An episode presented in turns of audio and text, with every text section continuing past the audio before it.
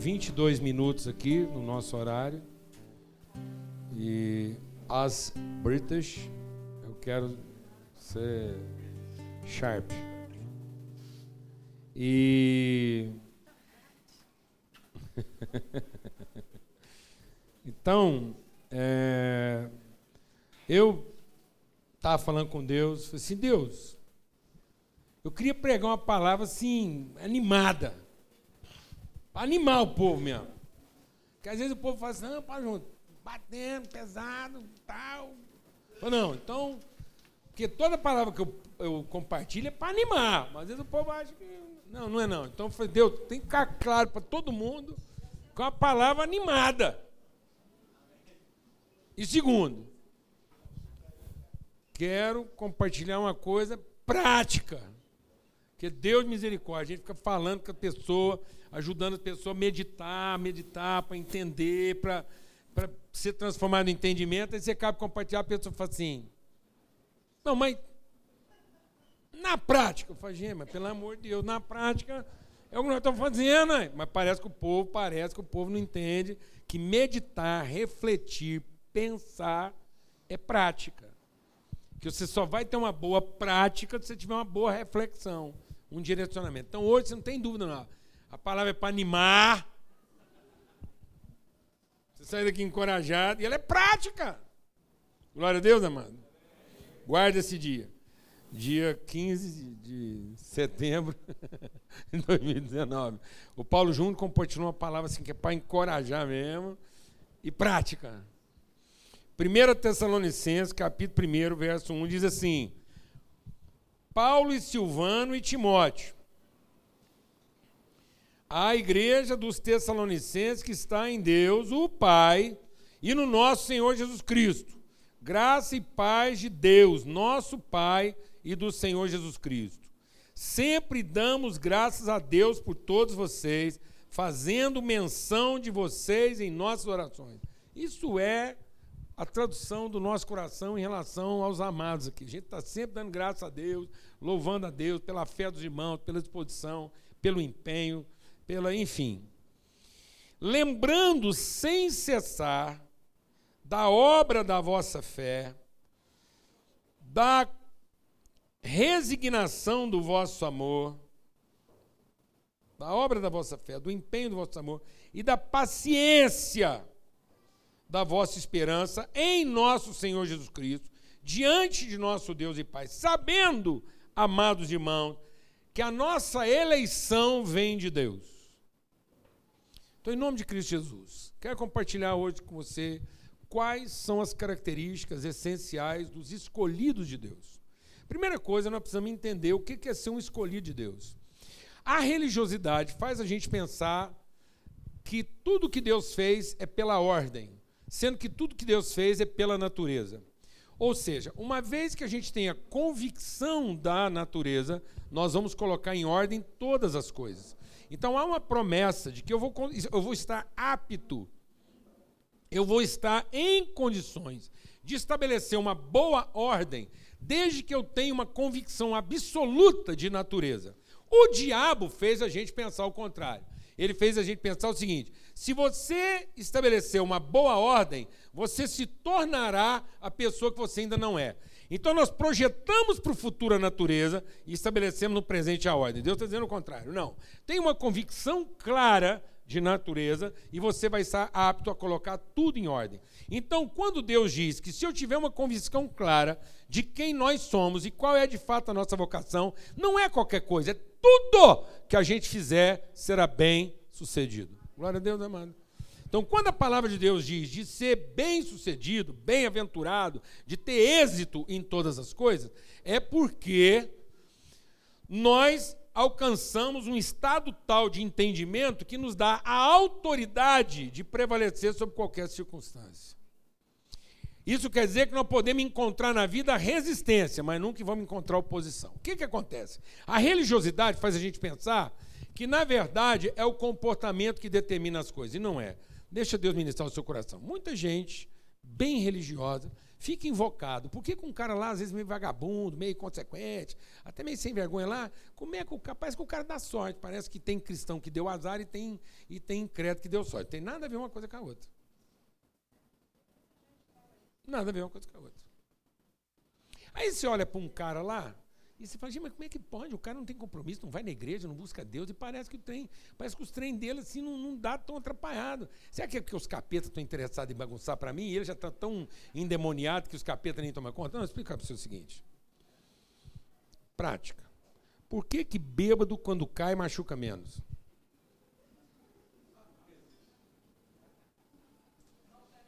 Essa é a explicação científica. Porque quando acontece um acidente na vida do bêbado, ele vai capotando assim, largado, até parar. Ele não oferece resistência. Quando um cara, no seu falso real, de que ele tem um controle, e de que ele tem a capacidade de fazer o arrefecimento de dano, o que, que ele faz? Quando ele vê que vai dar uma batida, ou que vai acontecer uma coisa desgraçada, que ele não estava querendo, ele tenta controlar o incontrolável. Aí ele oferece resistência. Então, quando o cara sofre uma batida e ele acha que vai segurar a batida no volante, ele aumenta o dano. Então tem muita gente que está fazendo agravo de dano. Por quê? Porque ele resiste. Então deixa Deus ministrar o seu coração. Existem três níveis de pessoa. Existe o ignorante, existe o resistente e o obediente. Então quem está sofrendo maior dano? O resistente. Por isso que Deus fala o quê? É preferível você ser quente ou frio. Essa pessoa intermediária que criou para ele o falso real, ele é um rebelde. Então ninguém vai ser punido pelo erro. Se você anda tentando avaliar a vida pelo certo e pelo errado, você está perdendo seu tempo. Porque os errados de todos já foram perdoados. Então, todos os pecados, às vezes você olha para uma pessoa e fala: Meu Deus, eu aqui tão santo, os caras tão pecador, fala o que acontecer. Nesse quesito, igual, porque os pecados dele estão perdoados, também os seus. Ponto. Então, no quesito pecado, ficou todo mundo igual, porque está todo mundo perdoado. Só que às vezes, ele, na ignorância dele, ele oferece menos resistência. Então, o problema dele é a ignorância. Agora, o que é o nosso problema? É ouvir e não colocar em prática. Então, Jesus diz que o pior ser humano do planeta é aquele que ouve e cria uma forma própria. Porque esse cara está refém de um estado de ordem, porque ele não compreendeu que é um estado de quê? De natureza. Que toda orientação da palavra de Deus não é para definir seus certos e errados, é para produzir uma convicção clara de identidade, natureza e propósito. Glória a Deus, amados. Amém? Então, quando a gente está falando dos escolhidos de Deus, isso não é uma elite, porque às vezes o cara fala assim, eu sou escolhido de Deus, aí o cara acha que ele vem no mundo com uma certa imunidade. Capeta não vai pegar, problema não vai acontecer, tragédia não vai. Não, mas está lascado. Essa foi a crise do Jó. O Jó, o trem começou a danar, danar, danar, danar, e ele era crente. Eu falei, mas como é que pode ser? Será que está danando porque eu não era tão crente quanto eu pensava? Mas também eu não era um crente tão ruim. Aí ele ficou em paranoia. O, o Jó estava ficando é louco da cabeça. Aí, de tanto conversar com todo mundo, ninguém resolveu o problema dele, ele foi resolver conversar com Deus. Conversou com Deus, depois de muito papo, Deus foi escutando, escutando, escutando. Olha que Jó não tinha mais nada a falar. Deus falou assim: escuta uma coisa, Jó, nenhum dos meus planos pode ser frustrado. Então, nesse momento, Jó entendeu a soberania da natureza. Se você não entender que você comunga a natureza de Deus e que essa natureza tem um caráter soberano de vontade, ou seja, quem comunga a natureza de Deus sempre vai encontrar resistência, mas nunca vai enfrentar oposição. Glória a Deus, amados. Porque nós não estamos enfrentando isso numa condição de poder, nós estamos enfrentando isso com natureza distinta. Por que, que a treva não resiste contra a luz? Porque são de naturezas distintas. Por que, que o mal não prevalece contra o bem? Porque são de naturezas distintas.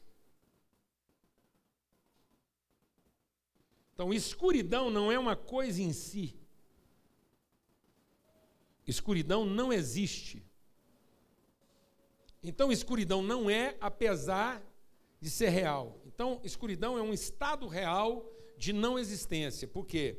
A escuridão é a ausência de luz. Então, a escuridão não tem natureza própria. Ela é a ausência de propriedade. Quem está entendendo o que estou falando aqui, amado? Então, um, um é capaz de trazer luz para uma treva. Amém? Glória a Deus.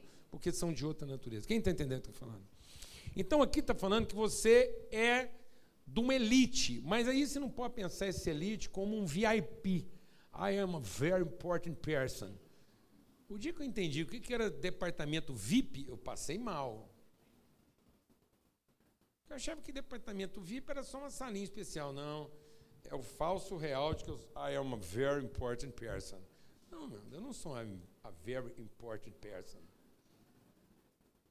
A vida não está na grandeza a vida está na integridade. Então, Deus não avalia grandes e pequenos. Deus avalia inteiros. Por isso a palavra de Deus diz que uma semente ela não precisa ser grande, ela só tem que ser inteira. Quem está entendendo o que estou falando? Por isso, uma pequena semente do tamanho de um grão de mostarda pode se tornar a maior de todas as hortaliças. E às vezes eu não valorizo o pequeno porque eu estou achando que é o grande que vai funcionar e não é nada disso. O que vai funcionar é o inteiro. Então eu tenho que ser uma pessoa integral. E aqui a palavra de Deus está dizendo quais são as características que compõem a pessoa integral para que ela, ela, ela entenda que ela faz parte dos escolhidos de Deus, os escolhidos que comungam a sua natureza. Então, quais são as características, quais são os valores componentes da pessoa integral que comunga a natureza de Deus e por isso vai ter autoridade sobre toda e qualquer situação? Glória a Deus. E curiosamente, isso é um tripé. E eu gosto dessa figura do tripé. Até porque, sendo um tripé, sendo uma construção de três pontos, isso quer dizer que ela se apoia em qualquer tipo de terreno. Fantástico isso. Porque quando eu posso colocar três pontos definidos, por que, que são três pontos definidos? Grave isso aí, repete comigo. Por que, que são três pontos? Uma referência, uma evidência, uma consciência. Então, sempre Deus vai trabalhar nessa construção: uma identidade, uma natureza, um propósito. Então, tem que ter um, um tripé. Porque se eu tiver esses três pontos essenciais da formação, que é a semente, a árvore e o fruto, com a semente, é três pontos. Então, eu tenho uma referência, eu tenho uma evidência e eu tenho uma consciência. Isso se apoia em qualquer terreno. Então, se eu quiser uma mesa que não manca, eu vou apoiar ela sobre três pés, porque isso quer dizer que ela vai estar estável em qualquer tipo de terreno. Por isso que é só a partir de quatro que é a formação de quadrilha. Então, quatro pés vai mancar. Por isso tem muita gente aí cheio de guardanapim enrolado debaixo do quarto pé. Quem está entendendo o que está falando aí? Eu conheço um punhado de irmão aí que se, se a mesa mexer um pouquinho, ele balança, porque saiu fora do guardanapo que ele enrolou.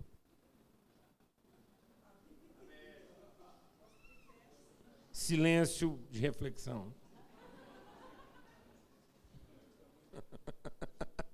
Está apoiado? Está apoiado, mas é um falso real. Não pode sofrer nenhuma contingência que aquilo já começa a balançar de novo. Amém? Glória a Deus, amados. Está claro isso ou não? Primeiro ponto: amor.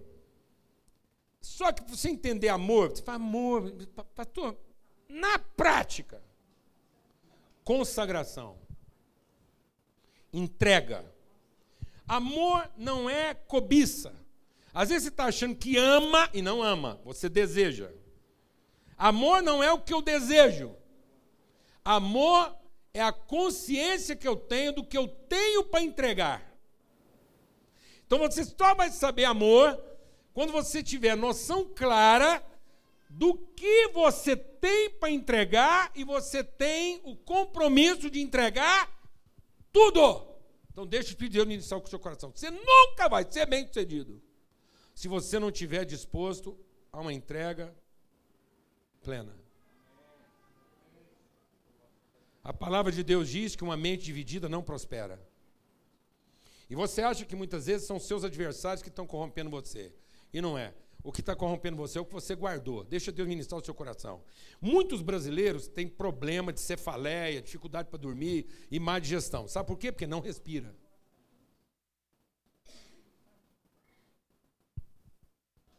Como nós não fomos ensinados numa cultura de reflexão,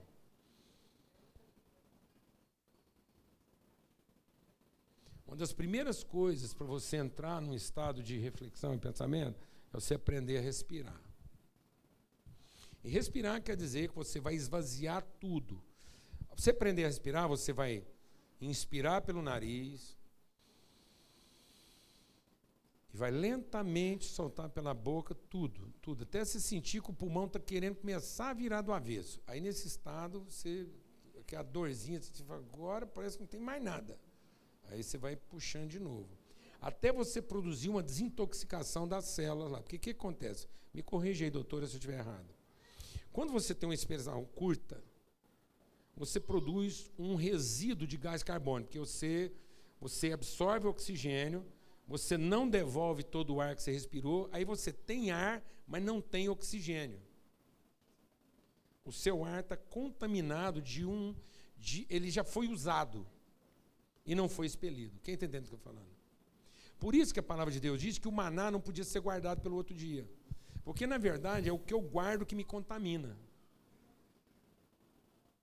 Porque ele perdeu o seu significado. Quem está entendendo o que eu estou falando aqui? Então, quando a mulher vai dar à luz, o médico ensina para ela fazer o quê? Respira igual cachorrinho. Por quê? Porque quando ela respira rápido, ela faz acúmulo de gás carbônico, aquilo produz uma excitação, ela diminui o tempo da contração. Simples assim. Aí tem gente que está com dor de cabeça porque não está oxigenado. Você já viu que quando você vai para o campo, você fala assim, gente, parece que eu fui para o campo hoje, me deu um sono. Não, não é que deu um sono, é que você relaxou. Sabe por quê? Simples. Você respirou oxigênio.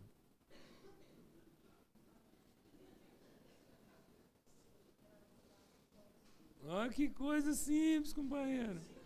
Então eu vou te dar um segredo prático. Estou falando coisa prática. A gente, eu já contei a história, mas faz tanto tempo que eu tenho que contar de novo, se você já esqueceu. E tem gente também que nunca escutou. A gente tinha um patronato, nós assumimos um patronato com 100 crianças, entre 6 e 18 anos incompletos. 100! E lá, um dos grandes problemas do patronato é que começou a faltar comida, era muita violência, o povo matava o porco, entregava banho, escondia a carne, era um rolo, os meninos passando fome, era aquela desgraça. Aí, lá tinha, tinha seis caninhos, então cada aluno tinha um armarinho de aço. Aí assim que a gente assumiu, nós colocamos como meta primeira melhorar a alimentação. Aí fizemos parceria com, com supermercado, cerealista, perdigão. Os meninos comiam Chester no almoço. Não, você não tem noção, não. Pão fresquinho, presunto, queijo, que negócio.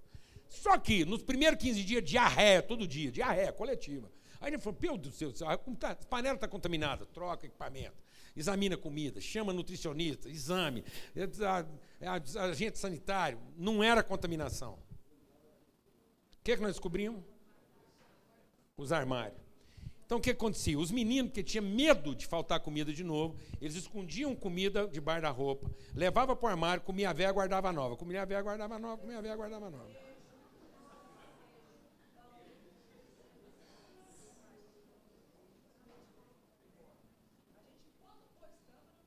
Você está rindo? Quantas vidas adiadas aqui? Quantas vidas adiadas? Contaminadas pelo que você reteve. Sob o medo de não ter de novo. Então, às vezes, você está achando que o seu casamento não está funcionando, sua empresa. Então, eu te falar uma coisa, amado explicar. Eu tenho uma vida equilibrada, pastor, porque é o seguinte: o tempo que eu dedico para a família, o tempo que eu dedico para a igreja, o tempo que eu dedico para o trabalho.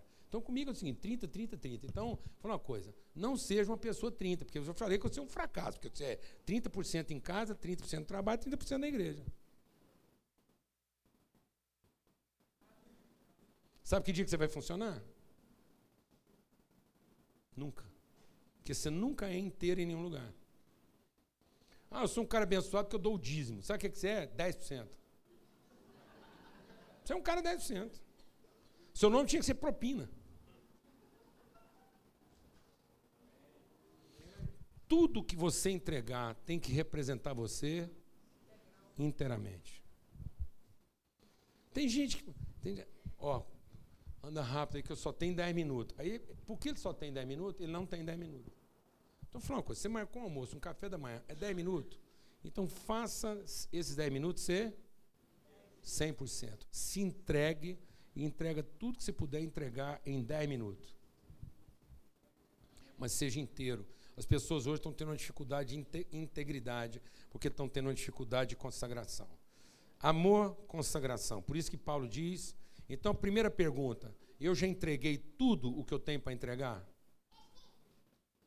Ou eu estou segurando alguma coisa? Segundo aspecto, trabalho, fé operosa. Isso quer dizer o seguinte: fé é para você tentar de todas as maneiras possíveis. Fé para você ter disposição. Sabe o que quer dizer disposição? Fé quer dizer que você não tem, você tem um compromisso integral, mas você não defende uma determinada posição. Você é uma pessoa que está sempre preparada para aquilo que ainda não foi visto e aquilo que ainda não foi feito. Glória a Deus, amado. Tem gente que não funciona e não vai ter sucesso porque ele teima em insistir em continuar fazendo bem feito o que já foi feito. Aí as coisas mudam, o mercado muda, as situações mudam, tudo muda e ele está lá insistindo em fazer a coisa de uma determinada maneira porque ele não tem disposição. Ele não tem fé para percorrer o caminho. Deixa eu falar para você como engenheiro.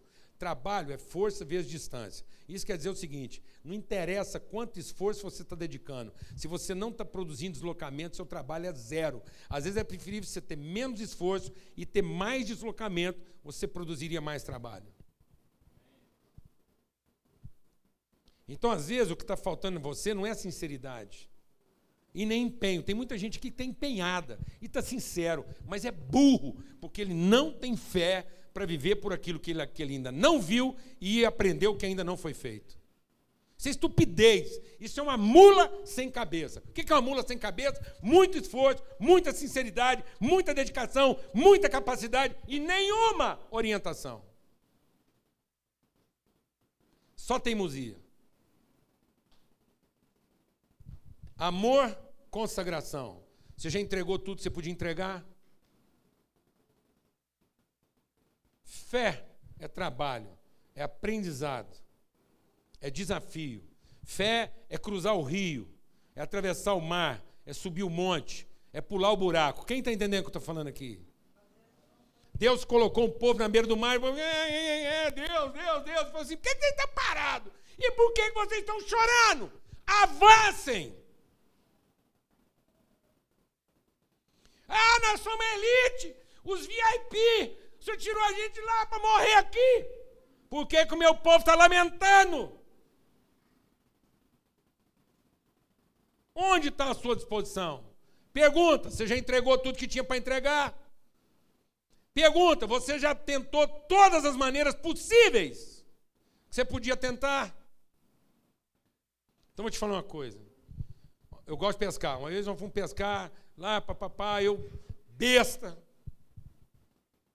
ignorante, vaidoso, fui usar uma carretilha sem manejar o trem bem, pronto, aquilo virou uma cabeleira. Alguém aqui que pescou sabe o que é uma cabeleira numa carretilha. Aquilo virou um aranzel. Olhei para aquilo, eu tenho duas opções. Ou eu meto a tesoura nesse negócio, ou eu aprendo uma lição. Sentei nove horas da noite, acabei de jantar, sentei. Pus a carretilha na minha frente. Falei, eu só saio daqui a hora que eu desembaraçar esse negócio. Meus amigos foram dormir, quando foi seis horas da manhã, eles levantaram para o café, eu estava terminando de desembaraçar a carretilha. Porque Deus queria me ensinar uma lição. Eu não posso desistir dos problemas que eu mesmo criei e os quais eu tenho responsabilidade. Eu não posso meter a tesoura, eu não posso arrendar a responsabilidade, eu não posso alugar serviços se a responsabilidade é minha. Eu tinha que tentar todas as formas possíveis. Final da noite, fui pescar alegre, não me faltou sono, porque o problema estava resolvido. Você entendeu isso, meu irmão? Mulher não funciona, a renda. Marido não funciona, a renda. Filho não funciona, a renda. passa tesoura, troca, substitui o carretel. Não há fé. Última coisa. Uma esperança dedicada. Não retrocede. Insiste. Você já gastou todo o tempo necessário? Você já entregou tudo que podia ser entregue? Você já tentou todas as formas e foi até onde você poderia ter ido? E você já dedicou a isso todo o tempo necessário? Ou você negociou antes da hora?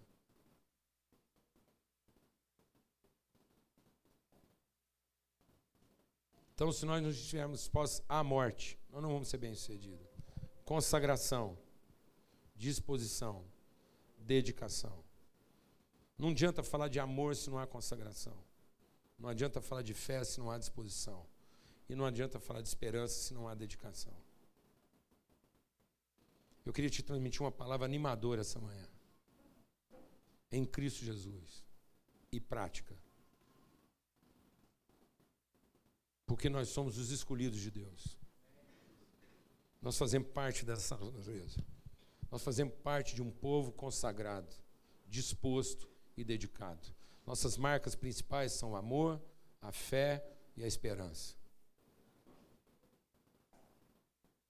Nós não retrocedemos antes da hora, nós não abandonamos antes de ter tentado tudo, e nós não renunciamos até ter entregue tudo. Então nós entregamos tudo, nós tentamos todas as formas possíveis e nós vamos até o fim. Você quer ter sucesso? Em nome de Cristo Jesus.